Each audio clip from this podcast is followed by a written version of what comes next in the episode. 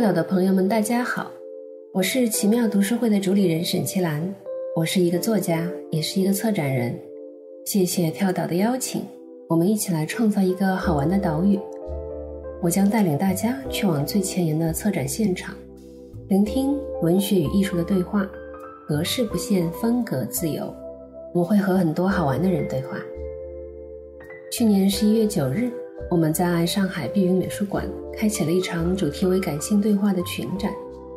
这次展览的灵感来源于著名的法国作家、电影导演玛格丽特·杜拉斯。我一直认为啊，极浓的情感饱和度和简约抽象的文本之间的高度统一，是杜拉斯作品中非常让人着迷的一点。因此，我在策展的时候寻找了十三位艺术家，想要传达这一点。与感性对话，意味着重新拥有情感的主动性。如果说理性指向的是被归纳，那我们需要在感性中被演绎。感性是一种身体的，也是心灵的能力，决定着我们生命质量。今天为大家呈现的是感性对话展览系列讲座的第一场。我邀请了学者袁肖一、作家赵松和艺术家陈晓丹。一同聊聊杜拉斯对他们作为创作者的启发，在声音中让展览延续。对我而言，写作也好，做展览也好，都不是最终的目的，而是一个途径。重要的是抵达对生命更深的理解。如杜拉斯所说，写作就是触知。你将听到的是我们关于关键词的讨论。在策展的时候，我找到了。杜拉斯作品与生命呼应的九个关键词，并邀请参展艺术家选择其中最能与之共振的一个。下面呢，就邀请大家和我一起重温这一段与袁肖一、赵松、陈晓丹的感性对话，也与杜拉斯对话。感性对话系列和碧云美术馆联合呈现。那我们就开始吧。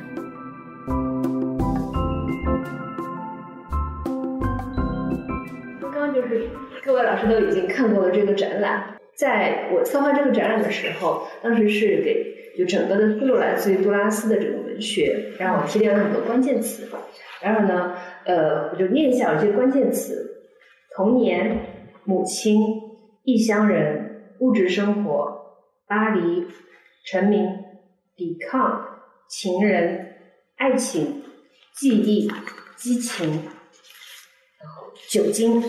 写作、谎言、虚构、痛苦、欲望、秘密、电影、消逝。然后呢，我是想邀请各位老师来挑选一下自己热爱的一个关键词，展开一下讲述啊。因为肯定在这些关键词当中有一个可以呼应的，跟自己的生命相关的。就像刚刚我们谈到，其实呃，现在的确。可能有很多真阅读、假阅读。那我自己的理解是，当一个人跟一个文本不能建立真正的生命连接的时候，他就是假阅读。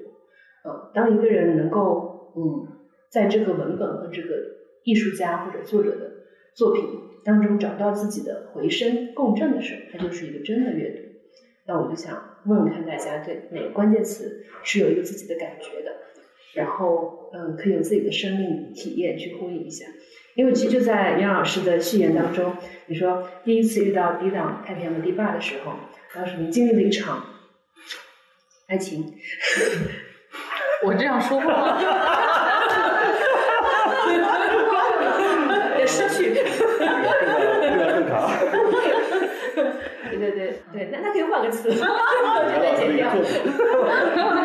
那好，那那反正就是到时候大家再选一个相应的那个词。然后可以用自己的生命去呼应一下，我觉得这时候我们的这个叙述已经从杜拉斯转向了三位创作者。周老师先来。呃，那我肯定选那个写作了，这个听起来太常见的一个词。嗯。杜拉斯这种作家是让我很很深刻的意识到，就是说写作不是一个让别人知道你是谁的行为，而是让你成为你自己的一个行为。就这是非常不一样的，就是说。就是人可能有不同的境遇、生存环境、家庭背景，或者说你的人生履履历，或者说呃机遇或者困难啊，都都每个人都不太一样。但是成为你自己的机会，可能就是那么星星点点的几次，就是在早年或者说在成年的之后的短暂时间里，后面就基本上就是就很难再有大的改变。那么像杜拉斯这种作家，就是说。他他写作是生命，就是他生命，对他生命的一种延展，或者说写作就是他个人的一种存在。我从这一点上讲，就是说，如果我们去谈感性的话呢，我我更愿意把它理解为一种感应，就是说他对生命、对世界的一种感应，不断的感应，浪漫主义的这种感性的什么，好像对什么的很敏感、很敏反应很强烈的，不一定是这样的，而是瞬间抵达事物，就是这样，就是瞬间抵达另一个心灵，或者瞬间抵达。我之所在的这个世界的这个时刻，就是这是一种概念，是是作家、艺术家，他是一个万物的连连通者。杜拉斯说，写作就是触之，对，就是抵达，就是瞬间抵达，就是是一种感应的状态。所以说，我觉得只有杜拉斯这种作家，他不一定啊，尽管他也渴望被认同、被被被，或者说某种意义上的成功，但是即使这些东西没有没有出现，他仍然，我认我认为他的写作仍然会会那样持续。至于他得到什么，可能只是一个副产品，是个意外。我觉得是这样。那这一点对于写作来讲是是很重要的，因为写作是一个如此容易绝望的一个一个一个一个事情。就说就是，呃，你作家无论是你你的追求有多么大，嗯，自我怀疑是是是是很容易发生的，而且，呃，它不存在一个积累的过程。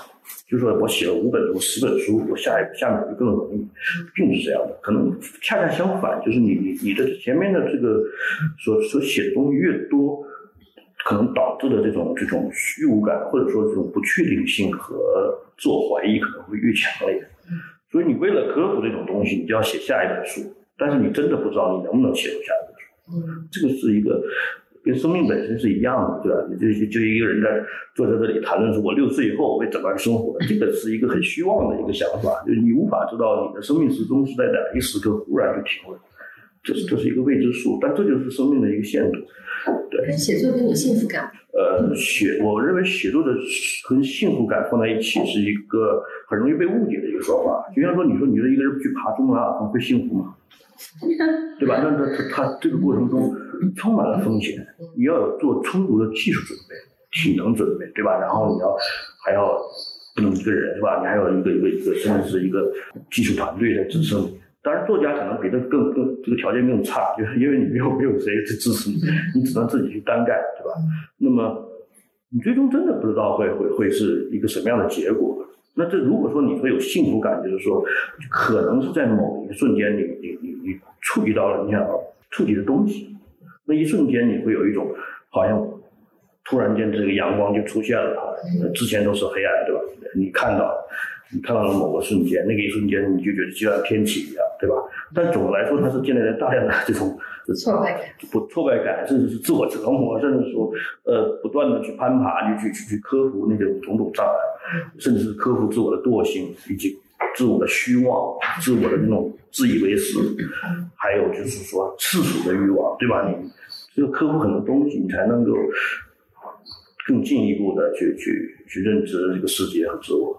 对你还在写呀？对，但是你还在写这个行为，我跟你说嘛，有时候可能可能是一种假象，有时候可能是一种惯性。最终你你还在写嘛？这个事情它不是一个进行时，而是说，那你必须通过下一部作品来体现，对吧？那个作品是什么样的，你也不知道，谁也不知道。所以有的时候，呃，我认为这是一个这个注定是一个很很高危的这个孤独的行业，对。那沈丹老师，你觉得艺术家是个高危行业吗？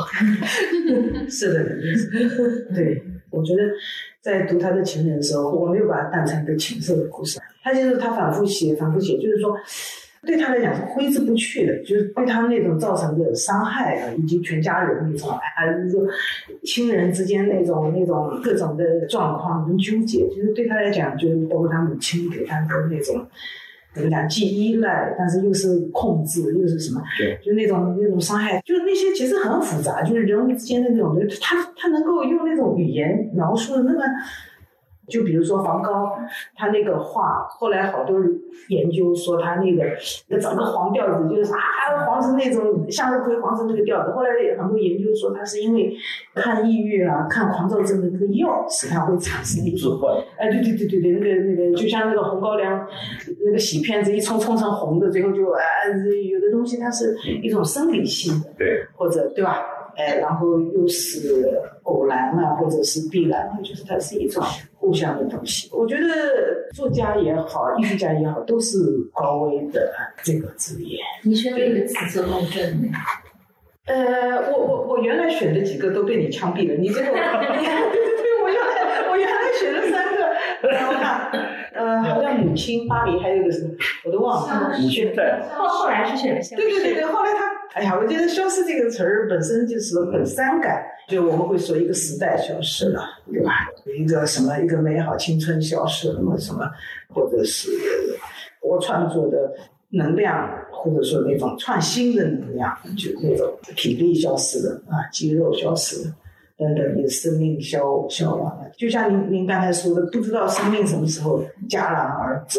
然后在这个消失之前，我们还要做很多垂死挣扎啊。对，然后那个杜拉斯给我的启发也是，就是他经历的，就是八十年的将近一个世纪的一个一个生命，经历的非常错综复杂的各种各样的苦难，是吧？以及他。丈夫都到集中营去了，到后面有一些东西站在第一线，他就就是他给你的那种给你的这种鼓励，就是说我们不管呃多辛苦，但是只要能够就是尽你所能吧，如果能够去做，但是也不知道，就像您说的，也不知道能不能，也不知道能做的更好吗？可以，也不知道。我觉得，我觉得这那个美术馆长以及这个策展人，这都是我的那个怎么讲，都是对我来讲，真的不不不，就在你很绝望的时候，在你非常绝望，你都想放弃了，你现在还有可能性吗？所以呢，每一次都是他们说拿那个东西来，拿那个东西来。有一次最好玩，就是领馆长，我们在那边，我东西都装车了，怎么办？哎呀，我觉得还是不够，你必须把你那个那个那个骨头什么拿拿来，然后 OK，所以说其实是一直被引导的，但是你这个时候你也会觉得心灵那种震动，有人就是说接受到了，接收到了，然后，哎，对对对，就是说你的你的工作被看见的，或者说是心有灵犀那种，就是那种鼓励，非常非常感谢。我觉得这是我们感性对话的意义跟价值所在。就像艺术家会觉得，我干嘛要展出这个东西？其实自己心里这一关其实是不知道的。而这个时候特别需要外面有一个真正懂得自己的人，他能知道为什么有这件作品，然后他会去把这个作品和这个心灵托起来。我觉得那是一个很珍贵的存在啊。我觉得可能就是我们的生命当中需要这样的相遇，这也是为什么遇到杜拉斯，然后会觉得哎，这个可以啊。就是他虽然嗯人不在，但他的作品就感觉好像托了一下我们的心灵。这是为什么我们现在重读杜拉斯的原因。然后想问看袁老师，就是选哪个词跟杜拉斯共振？嗯，那我就接着两位，因为其实刚才两位作家也好，艺术家也好，其实都谈到，呃，我可能会选绝望吧。啊，但是这个绝望呢，我我觉得就是杜拉斯，其实他的一个绝望，就是让人嗯欣喜的地方就在于他的这个绝望是一种向死而生的这样的一种绝望。的确，就是你会看到，就是杜拉斯告诉了我们很多的不可能啊，就是这个世界会给我们带来很多的限制。啊，这个限制就是说有它自然的限制，就是说我们活在这个地方，我们都要受到时间和空间的边界的这样的一个限制，对吧？但是可能人的意义就在于，就是你要突破啊。我觉得杜拉斯可能他是以写作的方式来突破这种，但是艺术家可以他可以以其他的艺术的方式去突破这种边界。嗯，而其实，在这个时候，就是说，所谓的一个不可能，就是说，你我们经常在，无论是在写作当中也好，或者说在艺术当中也好，就是我们会体会到，我们想，呃，精神是无限的哈，就是我们可能想这么多，梦想那么多，但是总是会有很多的边界来设置，来来来。让你感觉到这种不可能，这种不可能是非常痛苦的，因为我你还有一个关键词好像是痛苦，它非常清晰的描绘了这些不可能和因为碰到这些不可能产生的痛苦啊，爱情也是不可能的啊，但是这不妨碍他去爱。所以说，其实杜拉斯的绝望就是说，他告诉你有这样的一种不可能存在，但是这种不可能，这是人的主体性的最大的一种这个激发的体现啊。所以说，他的绝望是积极的，嗯，因为刚才那个赵老师也说的挺好，的确就是他语写作就是这样的一个瞬间。啊，就是我觉得这跟翻译也是一样，就是翻译也是一种很绝望的活儿啊，因为就是你知道，就是说，你你无论你是一个在别人再说你是一个多么出色的、优秀的翻译家，对吧？其实你最终达成的都是一些暂时的妥协啊，这跟你的生存是一样的，就是绝对不是一种完成啊，绝对是一种就是暂时妥协的一个结果，但是但是这并不妨碍。你仍然充满激情的活下去。我觉得现在年轻人可能最大的一个问题会是这样，就是说他可能没有真正的经历过，就像杜拉斯这样，就是说真正的经历过这么多的限制、灾难啊，那他有可能会沉湎于他的痛苦啊。杜拉斯尽管他写了这么多痛苦和不可能，但是他绝对没有沉湎。我们也可以把他的酗酒当做是一个，是另一种方式的一种一种突破。那其实写作也是的啊。那，如果说他有一些沉溺，但是这种沉溺都是为了突破界限的。我觉得这个可能才是真正的，就是说，其实就是要不然的话，这个世界以后就是迟早有一天就不会有人类的。嗯，嗯但是正因为就是以还有这样一些精神存在，我觉得我们可能就是说，虽然刚才小戴老师说，他说他可能比我们可能经历过更多，比如说中国的就是还在封闭的时期啊，可能会，但是呃，就是其实我的确就是作为我来说，我已经就是很多都没有经历到，因为我就是七十年代出生什么的，就是很快就是中国，当我当我这个就很快中国就已经开放了，但是。也确实没有经历过一些什么大的事件啊，呃，或者说对我构成非常伤，构构成很大伤害的一个事件。但是实际上你在这样的一个这样的一个人身上啊，他所做的事情身上，其实你可以感觉到就是人类的一个伟大之处。如果所有的人他其实如果说你都是这个就是面对灾难，就是只是沉溺在痛苦之中。那我想就是说，这将来总有一天人类会会被驱逐出这个 驱逐出地球的，对吧？不知道是不是在月球上面可以，但是就是总有一天会，就是这这其实是一种这个，就是你说主体的，或者说对于这个人类精神的最最好的一个彰显，就是他自己生命，就是为什么说他的传奇的一生也是值得去去追寻的，就是因为。除了他的作品以外啊，觉得在作品当中，他可以凝结这样的瞬间啊，就是我暂时间，呃，当作品流传的时候，当他的这这一生作为传奇流传的时候，其实这这可能就是一个就是永恒的瞬间啊。我觉得就可能艺术所有的这个艺术的价值也是在于这儿，就是你凝于一瞬啊，并不是说你这个结果这个一瞬下来固化的东西是多么的重要，呃，或者说这个形式是多么重要。而是就是在你他他朝夕间彰显了你在过去的这样为了这一瞬，他所付出的所有的努力，嗯，不是说他的作品多么的伟大不可超越，而是说你在他身上的确是亲眼见到他为了这一瞬做出的所有的努力，那种燃烧和抵抗，嗯。我觉得飞蛾扑火就是说那个形象也很，就是这也是我对杜拉斯其实最早的印象之一。嗯，是，就觉得看这本书的过程，就觉得他一生在抵抗各种各样的东西，嗯，就是家庭的某种剥削和就是呃，对，他的家庭其实也是一个很有问题的家庭。对，嗯嗯，你比如说兄兄妹对吧？然后还有包括他小哥哥也很快死，他父亲早早就早就不在了，然后他母亲又是这么贫穷的一个穷白人的家庭，对啊，然后他你想就是所有的这一切的颠沛流离，对吧？就是包括他回到法国之后，也不是这么快的就能够啊，那嗯，真的就是说你认为就是战争嗯，还有这个嗯纸张，那那甚至最简单的，对于作家来说，那时候就不能出版呢，对吧？还有这么多，就是其实法国本身也经历过的这一这一切，欧洲经历过的这一切，对吧？那我觉得那嗯，的确是一个很有勇气的一个女性。嗯，所以就像她去靠近，让我们就是学习如何在绝望中继续行动，一边做艺术，一边绝望中写作。对，因为。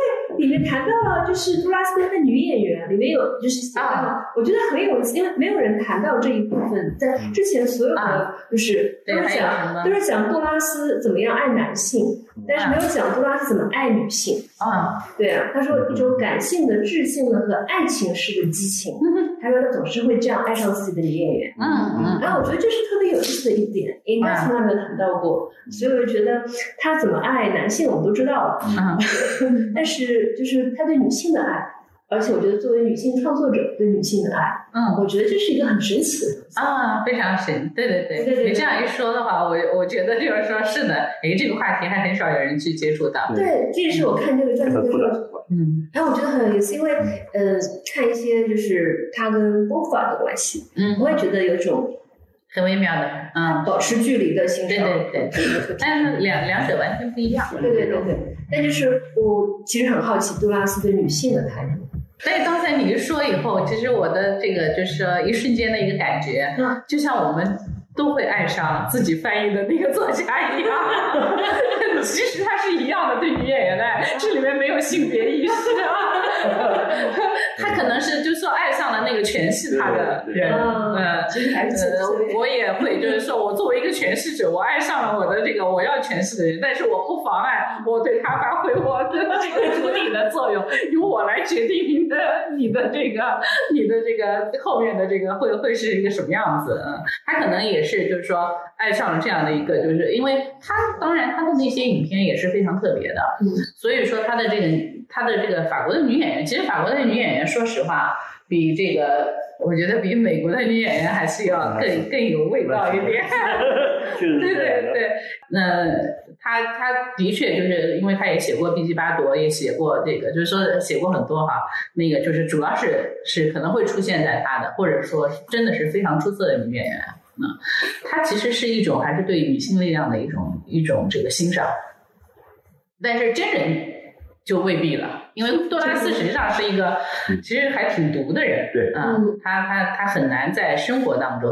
那当然就是你你要是这些有个性的作家都是如此，那他和这个波伏娃是不会好的。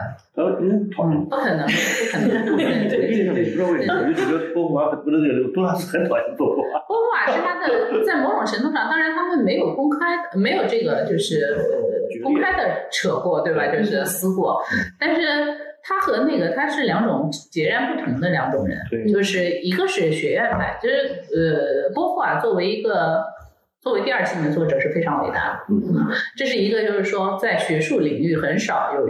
有人可以达到这种程度啊！我不管说是男性、女性，就是说，嗯，很少有人可以达到这这样的一个程度。他会呃做出一个这个基础性的一个这个工作啊。